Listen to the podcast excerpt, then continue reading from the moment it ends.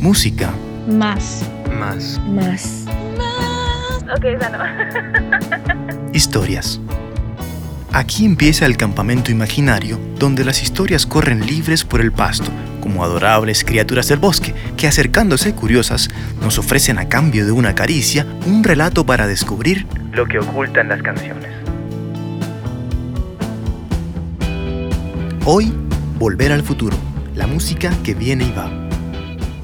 Es posible que alguna vez hayas sentido que tu vida transcurre como siguiendo el guion de una película muy larga, que aparte de tener conflictos entre los actores y el director, la reescriben una y otra vez en plena filmación.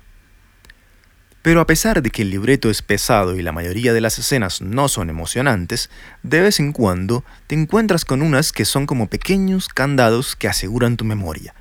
Son la representación de todo lo que siempre te gustará, como los zapatos Converse, la pizzería del barrio, las camisetas con logos de bandas, los jeans y las primeras temporadas de Los Simpsons.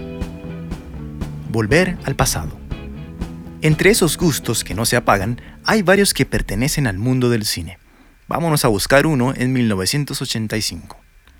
En ese entonces, la moda parecía estar fuera de control. Todo tenía colores brillantes, todo era cool, y se representaba con lentes de sol negros. Nadie sabía realmente qué pasaba con la cultura popular, pero se dejaban llevar. Y aparte, de alguna manera, la gente podía vivir sin Internet, el cual todavía no nos sorprendía porque estaba en estado de larva, mientras lo desarrollaban con toda la seriedad científica del caso. Estábamos lejos de usarlo para ver memes y reírnos solos viendo una pantalla. La sorpresa vino por otro lado, cuando nos encontramos con una historia que no se preocupaba por los hechos ni se respaldaba en la ciencia, pero que nos atrapaba con humor efectos especiales y viajes en el tiempo realizados en un auto deportivo a toda velocidad.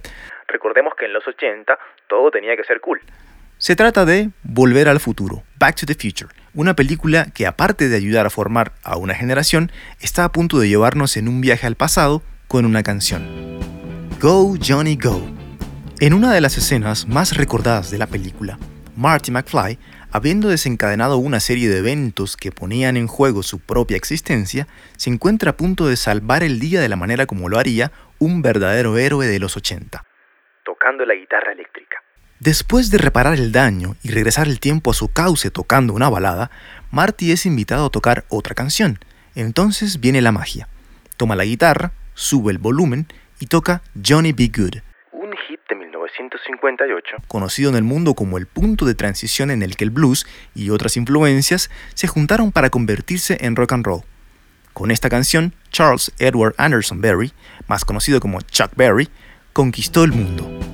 Con respecto a la música, con Johnny, las influencias de todo lo que venía tomando forma en la música negra del sur de los Estados Unidos dieron paso a ritmos bailables y guitarras eléctricas con lo que hoy podemos considerar ligera distorsión, permitiendo así cementar el rock como el nuevo folk americano.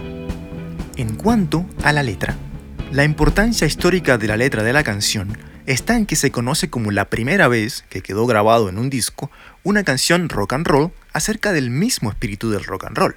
A través de su narrativa, Chuck describe a un personaje que luego sería común para nosotros, alguien que viene de abajo, que no tiene muchas ganas de estudiar o posibilidades para hacerlo, que no sigue las reglas de comportamiento preestablecidas en la sociedad, que no quiere tener un trabajo común, pero que tiene un sueño y una guitarra cualquiera que por instinto sabe tocar muy bien.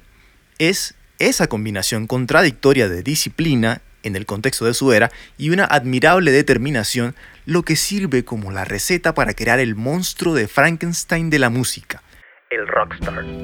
La cuestión racial para ser una estrella negra había que jugar al engaño. Para cualquier afroamericano, la batalla por la igualdad nunca se detiene, pero hay momentos en los que resulta más conveniente para el éxito de un artista usar las cartas raciales para poner el juego a su favor. Chuck describe a Johnny B. Good como un chico del campo, a country boy, pero originalmente había escrito a colored boy, un chico de color. Luego decidió cambiar ese atributo tan específico, calculando que para pegar en la radio de la época era mejor no hacer referencias raciales específicas. Si la canción es acerca de un tipo cualquiera que vive en el campo, le va mejor, porque la dominante audiencia blanca se podría sentir más identificada. Música negra para blancos. Esta idea de hacer música que los blancos quisieran comprar, aunque hoy se puede sentir como una traición racial, fue lo que habilitó el progreso de los artistas negros, que además venían haciéndolo con el blues mucho antes que Chuck Berry. Si cuando escuchas o piensas en la música que conocemos como blues, automáticamente te imaginas esclavos negros cantando su lamento en plantaciones de algodón o maíz, estás equivocado. Y al mismo tiempo tienes razón, pero solo por demostrar, siendo una prueba viva, que el marketing funciona y a veces hace daño.